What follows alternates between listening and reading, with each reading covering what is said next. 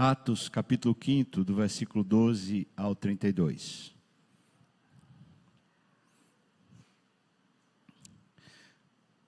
Acompanhe, por favor, com atenção, a história que é tão empolgante. Muitos sinais e prodígios eram feitos entre o povo pelas mãos dos apóstolos. Eles costumavam todos reunir-se de comum acordo no pórtico de Salomão. Mas dos restantes, ninguém ousava juntar-se a eles. Porém, o povo lhes tributava uma grande admiração.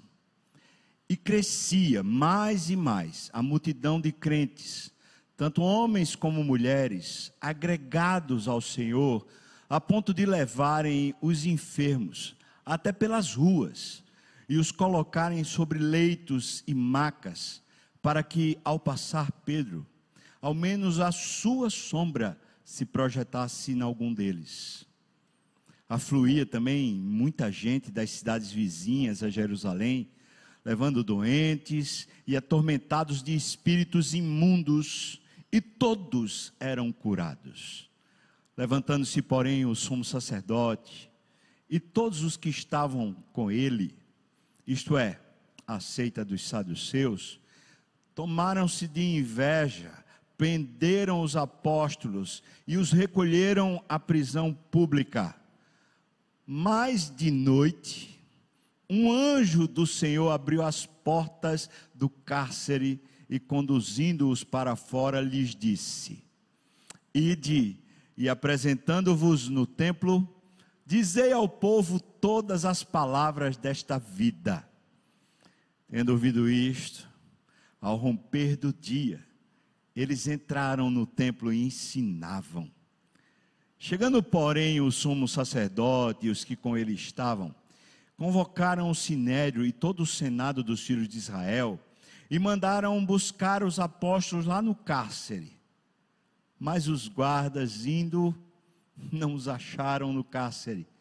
E tendo voltado, relataram, dizendo: Achamos o cárcere fechado, com toda a segurança e as sentinelas nos seus postos, junto às portas, mas, abrindo-as, a ninguém encontramos dentro. Quando o capitão do templo e os principais sacerdotes ouviram essas informações, eles ficaram perplexos a respeito deles e do que viria a ser isto. Nesse íntere, alguém chegou e lhes comunicou: Eis que os homens que recolheste no cárcere estão lá no templo ensinando o povo. Nisto, indo o capitão e os guardas, os trouxeram sem violência, porque eles temiam ser apedrejados pelo povo. Trouxeram-nos e apresentando-os ao sinédrio, e o sumo sacerdote interrogou-os, dizendo: Expressamente vos ordenamos que não ensinasseis nesse nome. Contudo, encheste Jerusalém de vossa doutrina, e quereis lançar sobre nós o sangue desse homem.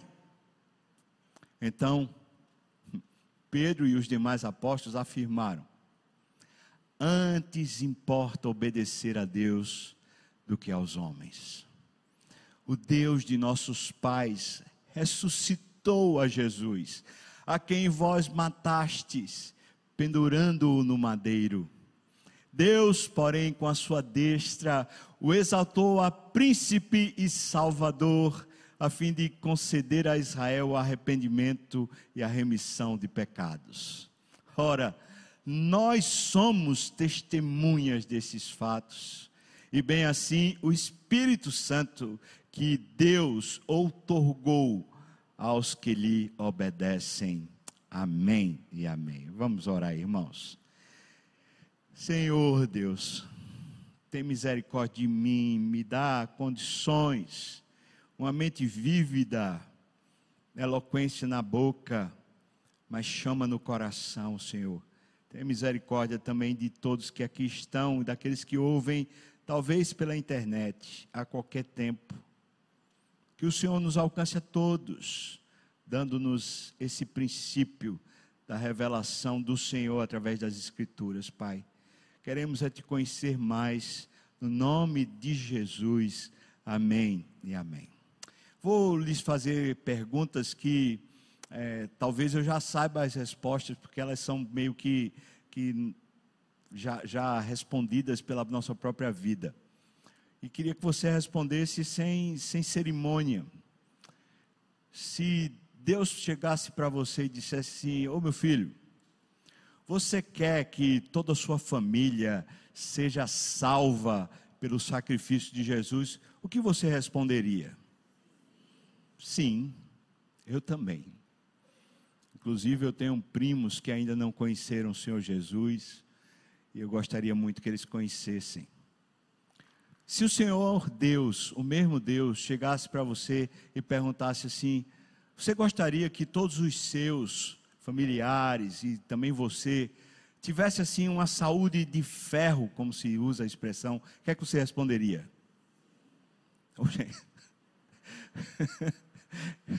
Você responderia o que, irmão? Sim, eu também. Eu gostaria de ter uma saúde de ferro, assim como também os meus. Eu gostaria que todos que eu amo estivessem já salvos debaixo do sangue do Senhor Jesus. Mas ainda um pouco mais. Se o Senhor Jesus pudesse lhe perguntar assim: você gostaria de ter assim uma vida confortável, uma vida prazerosa? uma vida cheia de alegria, cheia de, de fulgor, de beleza, o que você responderia? Sim. Se o Senhor Jesus ainda chegasse para você e perguntasse: O meu filho, além de tudo isso, você também gostaria, depois dessas coisas, já as tendo, você também gostaria de ter muito dinheiro, de você ser uma pessoa muito próspera, muito rica, para tanto você ter para si, como também para abençoar outros, o que você responderia? Sim. Quando a gente está pensando numa qualidade de vida, nós, como, como cristãos, não excluímos nenhuma dessas coisas. Uma boa qualidade de vida, acho que inclui tudo isso, inclui essa plenitude espiritual o que esses homens que estão aqui agora sendo presos tinham? Talvez eles não tivessem dinheiro.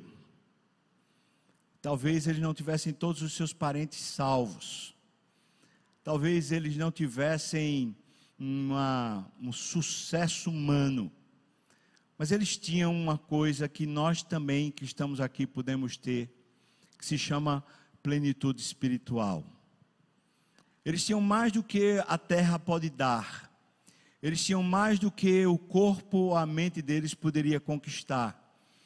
Eles tinham o que só do céu pode descer. Eles tinham o Espírito Santo enchendo a alma deles de alegria, de vivacidade, de sentido para a vida. Eles tinham uma plenitude espiritual. Quando se fala sobre plenitude espiritual, normalmente se arremete à ideia clássica de algum tipo de movimento que tem êxtase, que tem pessoas fazendo algumas coisas fora do comum. Normalmente se pensa a respeito de sinais e prodígios, se pensa a respeito de pessoas sendo libertas de demônios, talvez alguma cura miraculosa, ou talvez alguma efervescência de pessoas que estão chorando num determinado lugar, ou de pessoas que estão tão fora de si, que estão falando é, descontroladamente, ou falando em línguas, ou falando de uma forma descontrolada. Essas coisas podem até ser sinais externos de algum tipo de plenitude que eu não sei avaliar, por mais que eu conheça a Bíblia, eu não conheço o coração dos homens, então eu não sei avaliar o que é que acontece quando essas pessoas estão vivendo isso. Mas o que o texto está falando para nós é que aqueles apóstolos e aquela igreja nascedora, eles tinham uma plenitude de vida, tinham alguma coisa muito grande.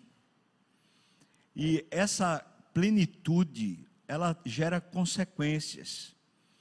É sobre isso que eu quero falar com você quando a gente lê essa história. é o duplo resultado da plenitude espiritual. Não são só flores ou prazeres, há também lutas e embates. Essas duas realidades, elas são presentes aqui na terra para quem é cheio do Espírito Santo. Uma coisa não exclui a outra, uma coisa pertence à outra, porque alguém que está tomado pela plenitude de Deus, alguém que se deixa encher pelo Espírito, certamente é alguém que carrega na sua própria vida a presença de Deus. Onde ele vai, o Espírito Santo está com ele. Onde ele se expressa, a expressão é do Espírito. E o mundo já rejeitou Deus quando veio à terra. O mundo não suporta a presença de Deus na terra. E pessoas que sejam de fato cheias de Deus, elas são repelidas pelo mundo, elas são perseguidas, rechaçadas, porque o mundo não pode suportar a presença de Deus, ou não quer suportar a presença de Deus. A presença de Deus no mundo é denunciadora, ainda que seja curadora. A presença de Deus no mundo, ela é inquisidora, ela, ela vai lá e tete a tete ela afronta, ela levanta as questões, ela traz luz para as trevas, mas ela também é pacificadora, ela traz paz ao coração, ela traz brilho aos olhos, ela traz sentido de vida. A presença do Senhor, portanto, ela tem tanto um significado de pujança, de vida, de plenitude, como também um sentido de você não se, se sentir mais parte do esquema, parte do todo, parte da terra, parte do mundo. É como se você, à medida que é enchido pelo Espírito, à medida que você caminha mais com Deus, você sentisse cada dia mais que o seu lar, o lugar da sua habitação, não é entre simplesmente circunstâncias ou coisas terrenas, mas é em Deus, no próprio Deus, na própria presença de Deus. Isso é a realidade espiritual. Quando nós falamos sobre abrir os olhos espirituais, quando nós falamos de andar na presença de Deus, face a face com Deus, nós não estamos falando, irmãos, de uma utopia. Não estamos falando de uma coisa que é um segredo, do tipo só alguns é que conseguem acessar. Não estamos falando de sucesso, nem de mérito. Quando falamos dessa plenitude espiritual, nós estamos falando daquilo que nós fomos comprados para ter, que nós fomos salvos para possuir, que nós fomos de alguma maneira resgatados do império das trevas para vivermos plenamente a vida de Deus. Não deveríamos, esse é o meu entendimento, nós não deveríamos descansar nós não deveríamos ter a nossa alma quieta enquanto não tivéssemos uma plenitude espiritual um sabor de Deus nos dentes, uma coisa que enchesse o nosso coração por dentro, uma coisa que nos satisfizesse a tal ponto que o mundo e os seus esquemas não conseguissem mais nos tocar ou nos afligir. O fato é que todos nós estamos em processo. Mas que processo é esse? Qual o seu processo? Qual é o seu desejo? O que é que você intenta como meta na sua vida? Você quer mais de Deus? Você quer buscar mais a Deus e conhecê-lo mais? Você quer ser tomado pelo Espírito mais e mais, a fim de que Ele revele a vida dele em você? Ou seus projetos estão, estão todos aqui na terra? É olhando apenas para o horizonte terreno, para os poucos anos que você ainda resta de vida aqui. Onde estão postos os seus olhos? O que é que aquece a sua alma? O que é que dá brilho aos seus olhos? O que é que faz você querer viver ou querer morrer? Veja essa história que a gente acabou de ler. É o segundo momento que a igreja estava passando por um enfrentamento daqueles gigantes. Primeira história de Atos de enfrentamento da igreja é porque Pedro e João fizeram um milagre na porta do templo. Eles curaram uma pessoa que estava lá na porta, um paralítico, e aquele paralítico andando se tornou um grande problema para as autoridades. As autoridades prenderam Pedro e João, e de alguma maneira tentaram impedir que eles continuassem pregando. Depois eles não tinham mais como deixá-los presos e os soltaram. E quando eles foram soltos, eles se reuniram com a igreja para orar e clamaram a Deus que desse ainda mais intrepidez ou ousadia espiritual, mais plenitude de Deus, para eles estarem numa vida aguerrida, numa vida de disposição mental e física para cumprir os propósitos de Deus aqui na terra. E foi exatamente isso que aconteceu. O resultado daquela oração é que a igreja começou a crescer mais e não estou falando só de número de membros, mas crescer mais espiritualmente. Mais da plenitude de Deus começou a encher a igreja. E algumas coisas novas estão começando a acontecer, como nós lemos aqui no relato a quantidade de irmãos começa a crescer. Muita gente está vindo até das terras vizinhas para Jerusalém para poder entender o que é está acontecendo em Jerusalém. Um avivamento está acontecendo em Jerusalém. Uma plenitude da presença de Deus está acontecendo em Jerusalém. As pessoas trazem os seus familiares, ou os seus amigos, ou mesmo as pessoas que estão com dificuldade, elas trazem umas às outras para estarem na presença desses apóstolos, porque neles existe a presença de Deus. Eles são uma espécie de tabernáculo do Deus vivo, onde eles passam, até a sombra deles trazem a presença de Deus lambendo a terra e curando pessoas. A presença de Deus se tornava visível, se tornava clara. Eles tinham alguma coisa ali em Jerusalém que a terra toda queria, mas que o mundo todo rechaçava e repelia. Que coisa era essa? Era a vida de Deus. Bom, mas não só foi isso que aconteceu. As autoridades, o texto diz com todas as letras, ficaram tomadas de inveja e resolveram prender os apóstolos. E de fato eles deveriam ou ficar presos para sempre, ou talvez até serem mortos, à semelhança do que aconteceu com o Senhor Jesus. Por quê? Porque as autoridades estão tomadas de inveja, de ciúmes. Mas aí vem um anjo um anjo não está no script de ninguém. Um anjo não está na agenda, na programação. O anjo vem e abre, abre o cárcere.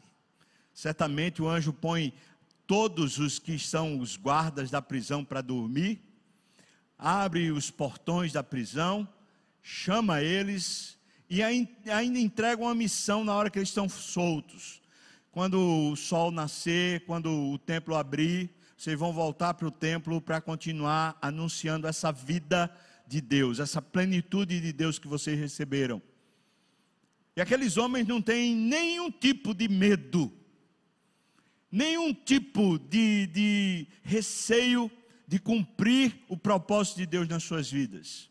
Eles voltam para o templo, o lugar onde eles foram presos. Eles voltam a falar de Jesus, o motivo pelo qual eles foram presos.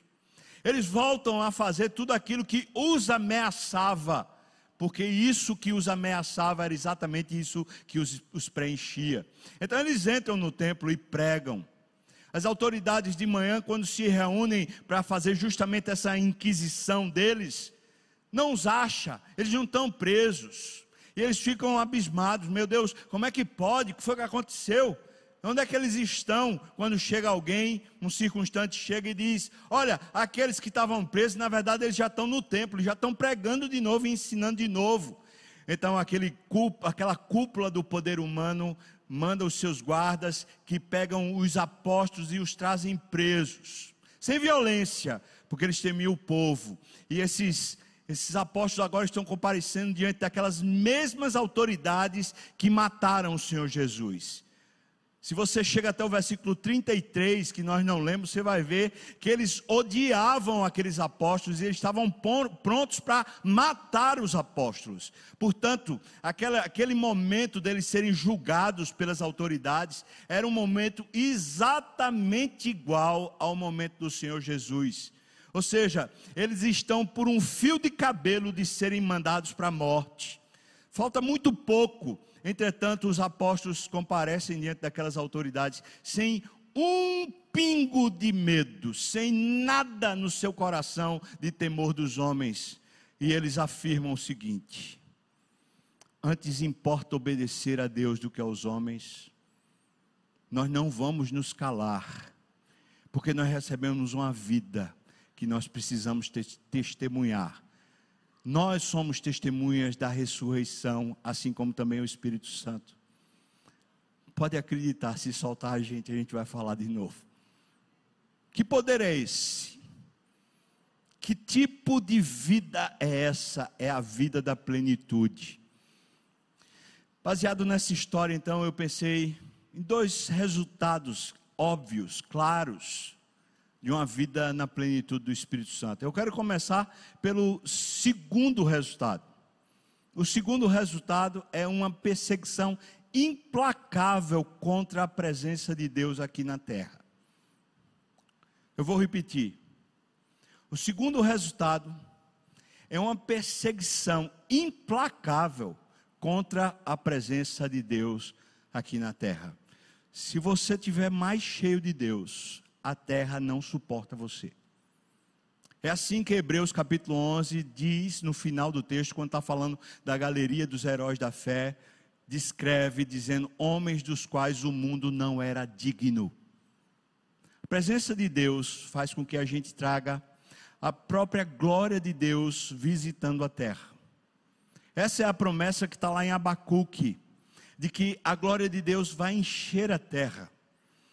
Essa também é a expectativa da criação, que está lá em Romanos 8, esperando que os filhos de Deus se revelem. Essa presença de Deus em nós se revelem para que a criação pare de gemer, pare de suportar a aflição por causa do pecado. Essa plenitude de Deus restaura toda a criação mas ela é contrária ao sistema do mundo, contrária ao príncipe desse mundo, que é o diabo, e ela é contrária à carne, à nossa própria carne, portanto, é contrária a qualquer pessoa. Aquilo que mais nos enche de vida e de satisfação é exatamente aquilo que mais nos mata. A presença de Deus mata o nosso velho homem, a presença de Deus mata o nosso ego, a presença de Deus nos faz humildes, nos faz servos e nos faz disponíveis para uma obediência irrestrita. Mas a presença de Deus fora de nós, à medida que o mundo vê Deus em nós, é, é contrária, é perseguição, é vontade de matar, de alijar, de tirar de sufocar, de prender. Nós vemos isso em dois aspectos que eu queria ressaltar aqui, essa perseguição implacável. Primeiro, a inveja humana. O mundo está correndo atrás de poder, o mundo está correndo atrás de uma vida plena. Todo projeto de vida humana é ter finalmente um conforto, uma qualidade de vida. E de repente aparecem pessoas como aqueles apóstolos que são pessoas simples, que não parecem ter tido um, um, uma grande vida, ou um grande potencial, ou uma grande estrutura, ou uma grande riqueza. Eles só são homens comuns, mas de repente eles estão sobejando vida. De repente dele está saindo uma quantidade de vida imensa, um ribeiro de água viva corre do coração daqueles homens. Poderes e sinais são a fluência dessa vida de Deus. Eles não estão ali para fazer milagres, eles estão ali simplesmente para falar que Cristo é poderoso para salvar, que Cristo é poderoso para vencer a morte. É só isso que eles têm para dizer. No entanto, a presença de Deus, de Deus na vida deles sobeja. E como o mundo quer tanto ter essa quantidade de vida sobre si sem Deus, quando ele vê que Deus dá, então ele rejeita Deus, como se Deus fosse o inimigo. É exatamente isso que está acontecendo com aquelas autoridades judaicas. Elas, quando veem aqueles apóstolos, homens simples, iletrados, tendo mais sucesso, mais plenitude, mais vigor do que eles ao longo de anos, então eles simplesmente precisam retirar de cena aqueles homens lá por causa da inveja. Isso tem um princípio para nós, um princípio espiritual muito rico. Irmãos, não queira nunca ser invejado. A inveja não é a pessoa lhe admirando, a inveja é a pessoa lhe cobiçando, cobiçando o que você tem, mas não com você, é contra você. É com desejo de que você seja tirado de cena a fim dele assumir o seu lugar. Nunca queira ser invejado. A inveja de ninguém é um elogio para você. No entanto, nós precisamos entender como o sistema funciona. E ele funciona exatamente assim. Quanto mais de Deus nós tivermos, mais inveja o mundo tem. Mais contra Deus o mundo se posta. E é isso que está acontecendo. Veja o versículo 17, como diz isso com, com todas as letras. Levantando-se, porém, um sumo sacerdote e todos os que estavam com ele, isto é, a seita dos saduceus. Só quero destacar duas coisas. O sumo sacerdote é a cúpula, a nata do poder em Israel. Não é o rei nessa época, porque o rei de Israel é, na verdade, um, uma, uma, um ajeitadinho o rei de Israel é um edomita, ele nem israelita é. Portanto, o rei de Israel não é respeitado pelos israelitas. Ele é só um poder de Estado, mas não é um poder efetivo sobre o povo. Mas o sumo sacerdote não. O sumo sacerdote é a autoridade máxima que esse povo respeita. Mas aqui também diz que estava lá os saduceus. Os saduceus está a elite econômica de Israel. Vou repetir: os saduceus são a elite econômica de Israel, mas também é a elite cultural de Israel. Esses são os homens doutos. Esses são os mais qualificados, esses são os palestrantes, esses são os mais capazes dentre todos os outros. Portanto, o grupo que está reunido aqui, cheio de inveja, é justamente aqueles que supostamente deveriam ter a maior qualidade de vida. São aquelas pessoas que todo mundo deveria invejar. Meu Deus, esse cara é, é desse tamanho, ele, ele conseguiu, ele é o sumo sacerdote, ah, ele é o saduceu, ele é rico, ele é douto, ele é capaz, ele é respeitado. Esses homens eram para ser invejados, mas o texto diz para nós com todas as letras que eles se tomaram de inveja de um, de uma, um grupo de pessoas que não tinha nada a não ser Deus, mas eles estão tomados de inveja. O versículo 18 diz que eles prenderam os apóstolos e recolheram à prisão justamente por causa da inveja.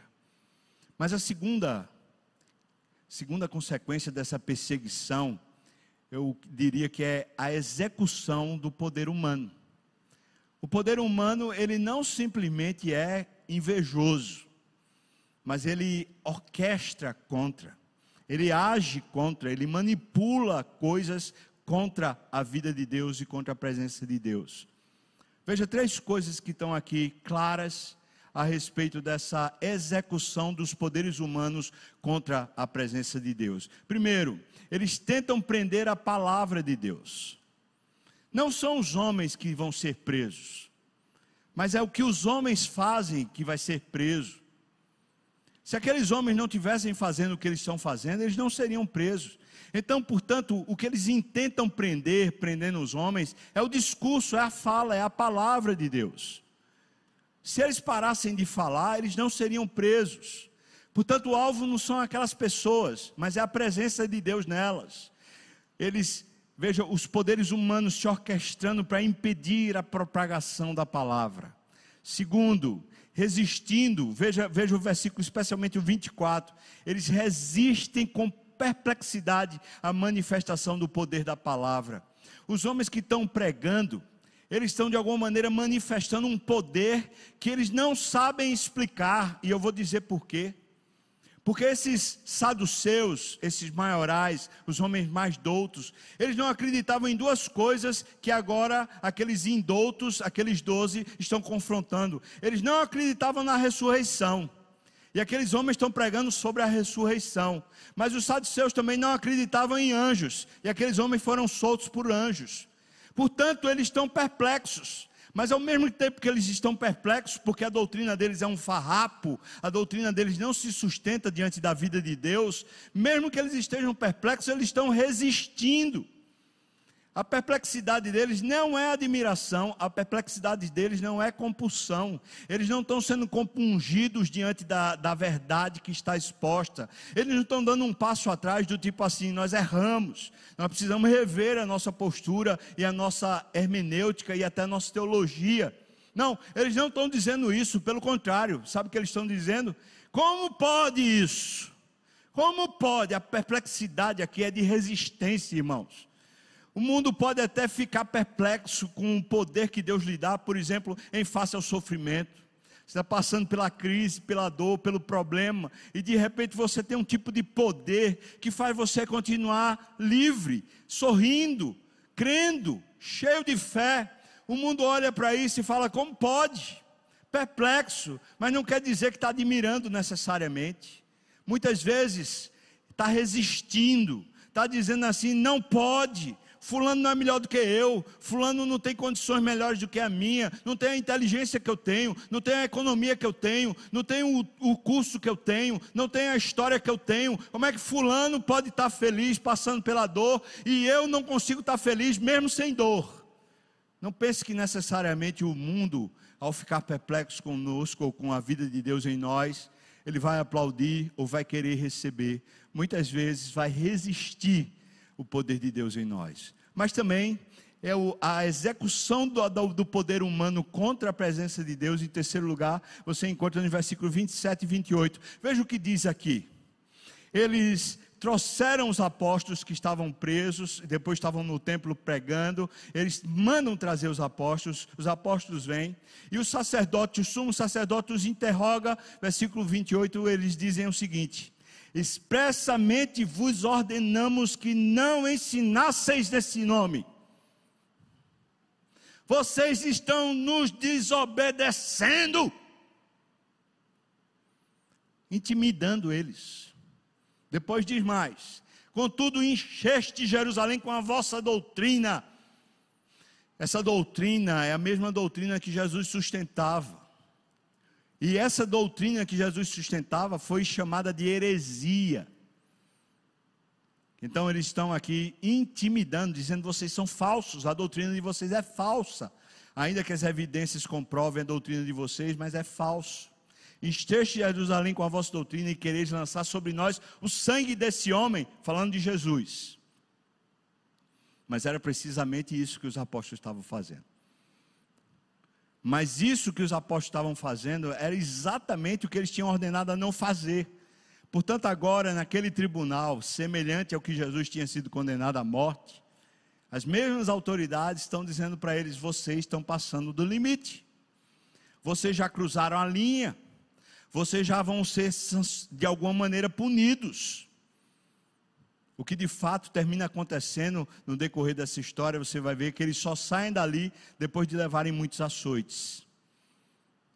Mas veja, o mundo não suporta, ele persegue. Tomado de inveja, ou executando maracutaias, manipulando processos, a fim de lhe expor, expor a vida de Deus ao escárnio a vergonha, a intimidação, a prisão. Agora eu quero que você pare e pense um pouquinho sobre o seguinte, irmão. Veja que esse é o intento do diabo, é parar a proclamação da palavra de Deus. O intento do diabo é que não haja mais a manifestação da presença de Deus em nós. O diabo quer de alguma maneira impedir que eu e você sejamos esse canal de Deus aqui na terra. E se eu e você ousarmos buscar a Deus de verdade, e nos colocarmos para sermos cheios do Espírito, nos colocarmos na dependência do Senhor, isso vai acontecer. Isso vai acontecer comigo, isso vai acontecer com você. Mas veja só, onde o ponto que eu quero chegar aqui nesse momento é o seguinte: o diabo, se você buscar a Deus, o diabo vai tentar lhe impedir. Mas o diabo hoje talvez esteja lhe impedindo, fazendo você não buscar a Deus. O que eu quero dizer em outras palavras é que não buscar a Deus significa que estamos de alguma maneira obedientes ao diabo. Não buscar a Deus significa de alguma maneira nós estamos seguindo exatamente o fluxo que o diabo quer, exatamente o que o sistema do mundo quer. O mundo está lhe distraindo. O mundo está dizendo que para você ter uma vida plena, você deve ter um pouco mais de dinheiro, um pouco mais de qualidade econômica, um pouco mais de competência, um pouco mais disso, um pouco mais daquilo, um pouco mais daquilo outro. Inclusive, você tem que ser um pouquinho mais religioso, tem que ter um pouquinho mais de compromisso com a igreja. O mundo está dizendo para você que é através do seu esforço que você vai ter uma qualidade de vida maior que você vai ter algum tipo de vida melhor. O mundo e o diabo estão tentando desvirtuar a sua carreira com Deus. Em vez de dizer para você, vai buscar a Deus, Vai e entrega teu caminho ao Senhor, confia nele e deixa ele fazer. Se submete aos processos de Deus, diz para Deus, Senhor, reina na minha vida. Em vez disso, o mundo está sabotando você. E talvez nós, eu e você, irmãos, talvez nós não tenhamos dessa plenitude de Deus. Talvez a gente não cresça nessa plenitude de Deus, porque nós estamos dando ouvidos ao diabo. Nós estamos sendo levados pelo mundo e não por essa plenitude de Deus. Mas o segundo, o primeiro, na verdade, o primeiro resultado dessa vida, o primeiro resultado dessa plenitude é o prazer da obediência restrita. E o prazer aqui eu quero dar ênfase. Obedecer a Deus não pode, preste bem atenção que eu estou lhe falando. Obedecer a Deus não pode ser obrigação ou imposição. No momento que a obediência a Deus se tornar uma obrigação ou uma imposição, agora é o seu velho homem ou a sua carne fazendo alguma coisa e não o seu espírito. Obediência a Deus muitas vezes vai requerer de nós agirmos contrário ao nosso desejo, agirmos contrário à nossa lógica, agirmos contrário à nossa necessidade física. Por exemplo, Jesus, no começo do seu ministério, é conduzido pelo Espírito Santo até o deserto, onde ele passa 40 dias e 40 noites sem nada comer. O jejum é uma das tarefas cristãs que vai contra a nossa carne, vai contra os nossos desejos, vai contra os nossos impulsos. E o Espírito Santo, o próprio Espírito de Deus, quando pega o Senhor Jesus, leva ele ao deserto, ele precisa passar 40 dias sem nada comer. E isso é impressionante. O ponto é esse: essa plenitude de Deus vem de obediência a Deus, mas a obediência não é uma obrigação, não é por força, não é porque alguém está vigiando, e não é porque você tem um desejo espúrio. A obediência a Deus é por prazer. A obediência a Deus irrestrita é porque tem prazer em Deus irrestrito. E quando a gente deseja Deus de verdade, quando nosso coração quer o Senhor, a única coisa que cabe é dizer: Senhor Deus, pode dizer o que quiser, eis-me aqui para cumprir. Veja só como eles fizeram isso. Primeiro ponto aqui no prazer da obediência irrestrita a Deus. Você lê no versículo 12. Veja o versículo 12: diz assim: Muitos sinais e prodígios eram feitos entre o povo pelas mãos do, dos apóstolos. A obediência irrestrita a Deus é Deus querendo usar suas mãos, do jeito que Ele usou as mãos dos apóstolos. Talvez a gente não vai, ver, vai fazer sinais e prodígios, mas certamente a sua mão pode ser um instrumento de Deus. A sua mão pode ser a mão de Jesus. Um afago, a bênção que você dá, o dinheiro, o recurso que você entrega, os seus afazeres e o seu labor, a sua mão pode ser um instrumento que Deus usa. Você tem entregue as suas mãos ao Senhor? Você tem dito, Senhor, eis-me aqui, pode usar o meu corpo, pode usar minhas mãos para o que o Senhor quiser. Segundo, versículos 15 e 16 diz: ao ponto do, das pessoas levarem os enfermos até pelas ruas para colocarem os leitos e as macas ali no caminho, para que Pedro passando, a sua sombra lhe tocasse. Sabe o que é interessante? Que essa palavra sombra no hebraico, ela remete ao fato da gente ser a imagem de Deus. Agora veja como essa figura parece bonita. O sol que está brilhando, quando bate no corpo de Pedro, projeta uma sombra. Aquela sombra cura pessoas, aquela sombra faz milagres. Quando o sol da justiça, a luz do Senhor brilha sobre nós, a sombra, o reflexo das nossas ações começa a abençoar a terra. Deus quer usar até sua sombra, irmão. Não talvez para curar pessoas, não necessariamente por pessoas serem de alguma maneira curadas fisicamente, mas Deus quer usar a sua presença. Deus quer usar o seu corpo, Deus quer brilhar o seu raio de luz sobre a sua vida, a fim de que a sua presença, a sua sombra abençoe as pessoas. Esse é o segundo ponto. Terceiro ponto que eu queria ver com você, versículo 19. Veja, o prazer da obediência irrestrita a Deus é quando Deus usa até anjos, até anjos, para nos libertar ou para nos proteger. Talvez você já tenha tido uma experiência dessa. Eu já tive. Eu já tive experiência onde eu tinha certeza que eu estava sendo protegido no momento de aflição, no momento de medo. Certa feita, namorando ainda, depois que chegou, chegou a hora de voltar para casa, sei lá, nove e meia, dez horas, deixei a casa da minha namorada e fui para a parada de ônibus. A parada de ônibus ficava na frente quase praticamente do prédio, mas num local esquisito, bem esquisito. E naqueles dias, pouco tempo atrás, havia lá uma notícia de que naquela região havia um grupo de assaltantes que o tempo todo estavam assaltando as pessoas.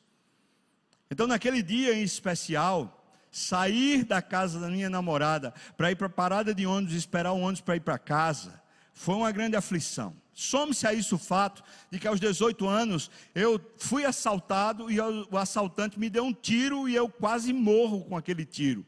Então eu tinha um fato que me traumatizava e eu tinha uma circunstância ali, naquele momento, que me atemorizava. Só que, como é que eu vou para casa? Depois de sair da casa da namorada, como é que eu vou para casa? Das duas, uma, ou não vou para casa da namorada, ou vou e depois tenho que enfrentar. Eu fui. Mas depois para enfrentar, o medo. Eu me lembro muito bem que estava saindo do prédio com as pernas tremendo literalmente tremendo, os passos eram trôpegos, eu não tinha quase nenhuma segurança para continuar firme. E cheguei naquela parada de ônibus olhando para todos os lados. Se eu tivesse o olho atrás, estava aberto também. Tudo estava aberto. Todos os sentidos. Eu estava todo assim, oriçado, esperando o mal. Eu fui lembrado naquele dia de que eu tenho um Senhor que me guarda, que não dormita aquele que me guarda, nem de dia e de noite. Você pode dizer amém, irmão? Não dorme. De dia não, não te molestará o sol, nem de noite a lua. Naquele momento, eu disse: Senhor, tranquiliza o meu coração, mesmo que eu seja assaltado. Se o Senhor quer que eu tenha mais uma jornada de assalto, então me tranquiliza o coração, me faz confiar no Senhor nesse ponto, nesse tipo de ponto. Irmão, eu estava orando quando de repente chega um, um brutamontes. Eu disse: Pronto, Deus ouviu a oração, agora vou ser assaltado por um caba gigante. Chega o cara, o cara fica encostado assim, olhando para mim, eu digo: Eita. Estava quase oferecendo já. Oh, tome logo a carteira. E ele perguntou assim: Você está bem? Eu estou, né? Estou. Olha, fique tranquilo, viu? Eu digo: Que é isso? Sei lá se aquilo era um anjo. Mas para mim é como se fosse. Aquela pessoa estava ali, parece que para me proteger. Ele não entrou no ônibus que eu entrei. Mas com a presença dele eu fui me acalmando, eu fui dizendo, tem esse cara tá, tá acho que ele está aqui para me proteger. Acho que Deus ouviu minha oração. Eu acho que era um anjo. Eu tenho algumas histórias assim que para mim foi alguma maneira de Deus responder para mim, olha, eu estou com você, eu estou lhe protegendo. Essa vida com Deus de obediência dá para nós um tipo de segurança, um tipo de prazer. Deus nos protege de dia e de noite. Traz, para mim lembranças e muitas da presença de Deus nos momentos mais difíceis. Lembro-me de uma vez que estava muito abalado pelas circunstâncias da vida, as circunstâncias eram difíceis, agudas, daquelas que você tem vontade até de morrer. E eu estava vivendo um momento desse, quando em oração, eu senti dentro de mim como uma, uma verdade dizendo: Eu estou com você, eu te protejo, eu te guardo. E aquela verdade veio com tanta força, que eu me levantei cheio de esperança, de autoridade e poder. O que eu estou dizendo para você, irmão, é que talvez não seja necessariamente um anjo, mas pode ter certeza de uma coisa: há proteção suficiente, há libertação suficiente na plenitude de Deus. Você pode dizer aleluia? Essa obediência irrestrita é um prazer e é consequência dessa da, da plenitude de Deus. Não é a causa, é a consequência da plenitude de Deus. Quarto, versículos 19 a 21 diz assim: O anjo do Senhor abriu as portas do cárcere e lhes disse o seguinte: Veja o que é que o anjo disse para eles: Vão, cheguem no templo e ensinem as palavras dessa vida. E o versículo 21 diz: Quando rompeu o dia, a primeira coisa que eles fizeram foram para o templo e eles ensinavam. Irmãos, isso aqui é a coisa mais absurda e irracional que o ser humano pode fazer. Eles estão debaixo de ameaças, eles foram presos. O anjo que os liberta em vez de dizer agora fujam e se protejam, o anjo diz: vai lá, exatamente para onde estão os, leão, os leões, vai para lá, justamente onde está o perigo, vai para lá, justamente onde vocês vão ser presos de novo. Vão para lá. Por quê? Porque era a vida de Deus que era para ser anunciada. Em vez deles fugirem, era para eles enfrentarem aquela oposição do mundo, aquela oposição do sistema contra Deus, a presença de Deus por meio deles. Quando eles vão para o templo, eles têm uma missão: abram a voz de vocês. Comecem a anunciar a vida que vocês receberam. E eles começam a proclamar. Nós já sabemos o conteúdo da pregação, porque nesse, nessa altura de Atos, nós temos várias pregações que já anunciam para nós. Eles vão falar sobre Jesus Cristo ter sido morto e ter sido ressuscitado. Eles vão dizer que Jesus Cristo é o cumprimento das Escrituras, que Jesus Cristo é Deus, é o Filho de Deus, que deu a sua vida para salvar o pecador, dos quais eles eram o principal e eu sou o principal hoje. Louvado seja Deus. O que é que está acontecendo, irmãos? Essa obediência irrestrita faz a gente anunciar. Diga, diga comigo, anunciar. Não é só ética e comportamento, mas é você começar a pregar. Essa obediência prazerosa não é uma obrigação, não é uma imposição, mas é um prazer. Que prazer? É o prazer de pregar a palavra de Deus, mesmo quando você está sendo ameaçado mesmo quando você está sendo de alguma maneira posto numa situação que racionalmente não é viável você pregar. Anuncie, meu irmão. Comece a chamar pessoas para ler a palavra, para orar com você, para conhecer o seu Deus, para conhecer a vida que Deus lhe deu, a vida do Filho de Deus. Abra sua boca não é só o testemunho da sua vida através da ética, do comportamento, mas é também a sua boca. E em quinto lugar, versículos 14, 25, depois 29 a 32, mas especialmente 14 e 25 diz assim para nós: E crescia mais e mais a multidão de crentes, tanto de homens como mulheres, que eram agregados ao Senhor o versículo 25 diz: Nesse ínter, alguém chegou e lhes comunicou: Eis que os homens que recolheste no cárcere estão lá no templo ensinando. Ou seja, quanto mais eles anunciavam, quanto mais eles estavam plenos do Senhor, quanto mais a vida de Deus se tornava manifesta na comunidade, mais pessoas eram salvas. Veja só, Deus escolheu que a maneira pela qual a salvação acontece é na pregação da palavra. Deus podia ter escolhido outro método. Deus poderia ter escolhido um sonho, uma revelação mística. Deus poderia ter escolhido que anjos viessem pregar. Deus poderia ter escolhido que seu testemunho, seu exemplo trouxesse salvação para a terra. Mas ele não fez isso.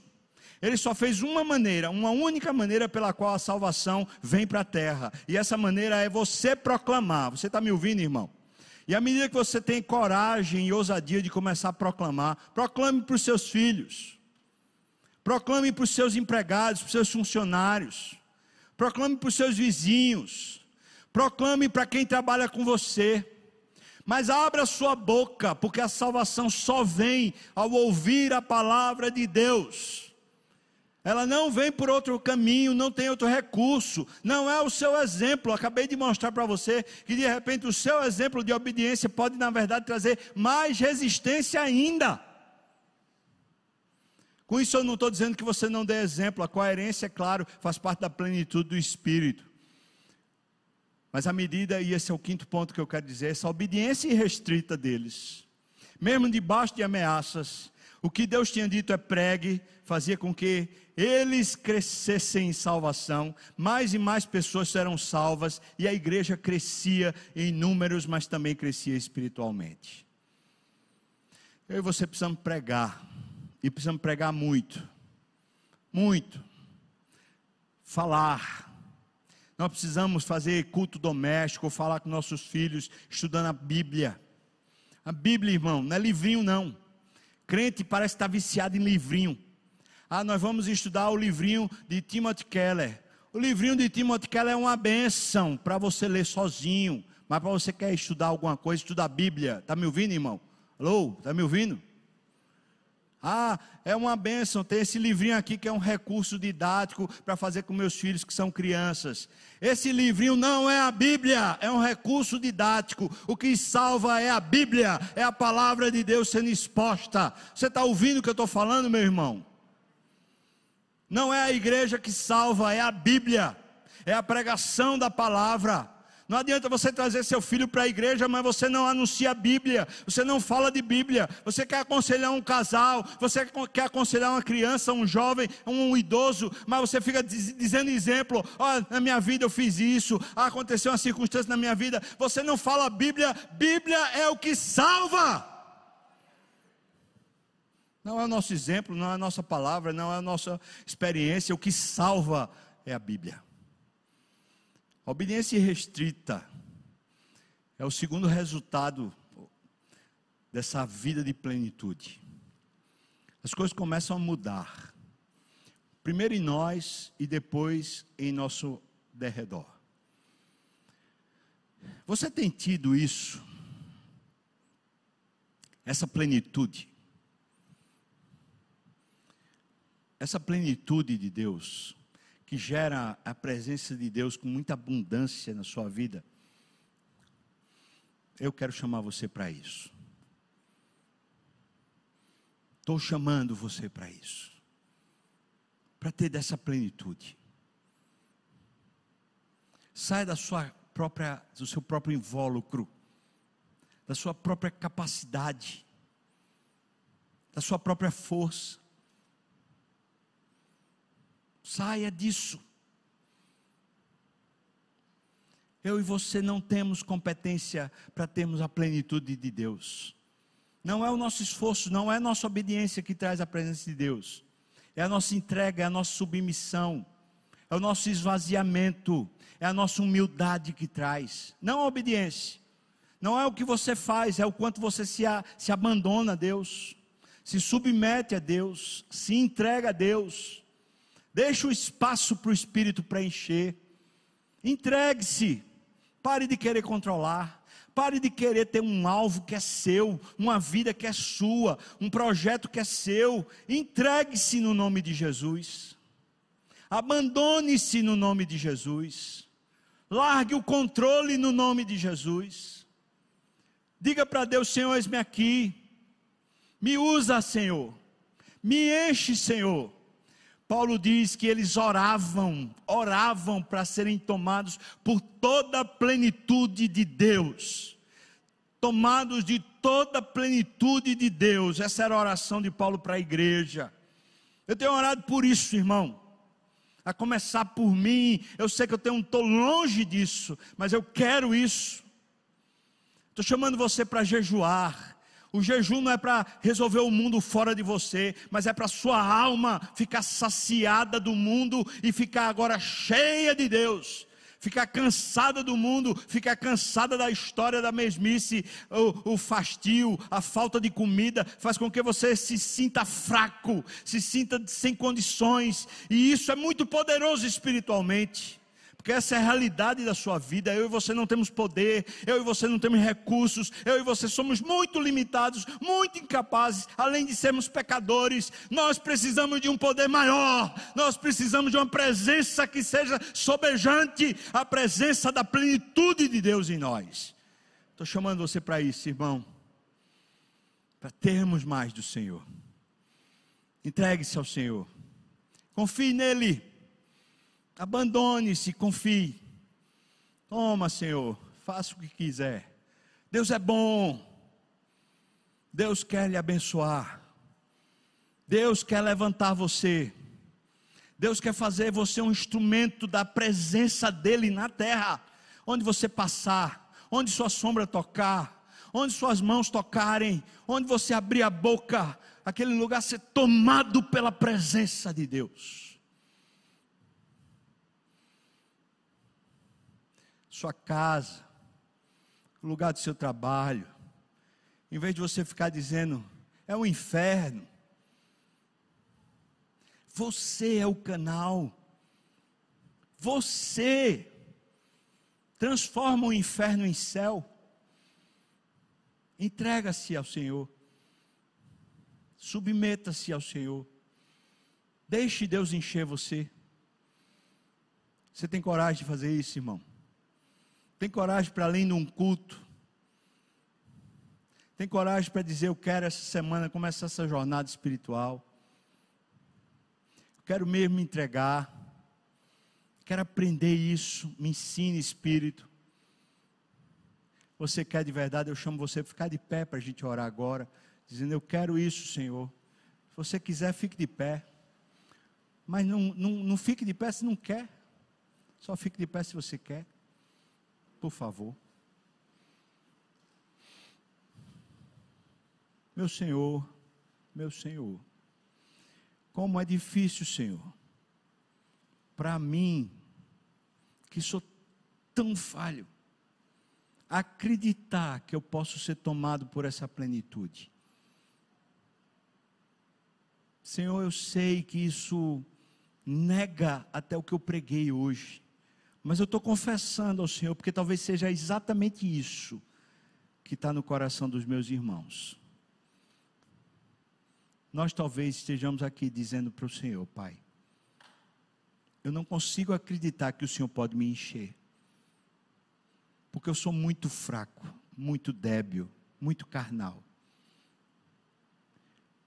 Mas, Senhor, nós estamos nos colocando aqui nesse culto pedindo ao Senhor: enche-nos. Não estamos atrás de experiências, Pai. Nada dessas outras coisas. O que nós estamos querendo, Senhor, é que Teu Espírito inunde o nosso coração para a gente ser aqui na terra o sinal da Tua presença, Pai. Nossas mãos, nossa sombra, nossa voz, tudo em nós, Senhor, seja usado instrumento para Ti, Pai. Dá-nos mais disso, Senhor. Enche-nos mais disso, Senhor. Eu te peço, Senhor, no nome de Jesus. Amém e amém.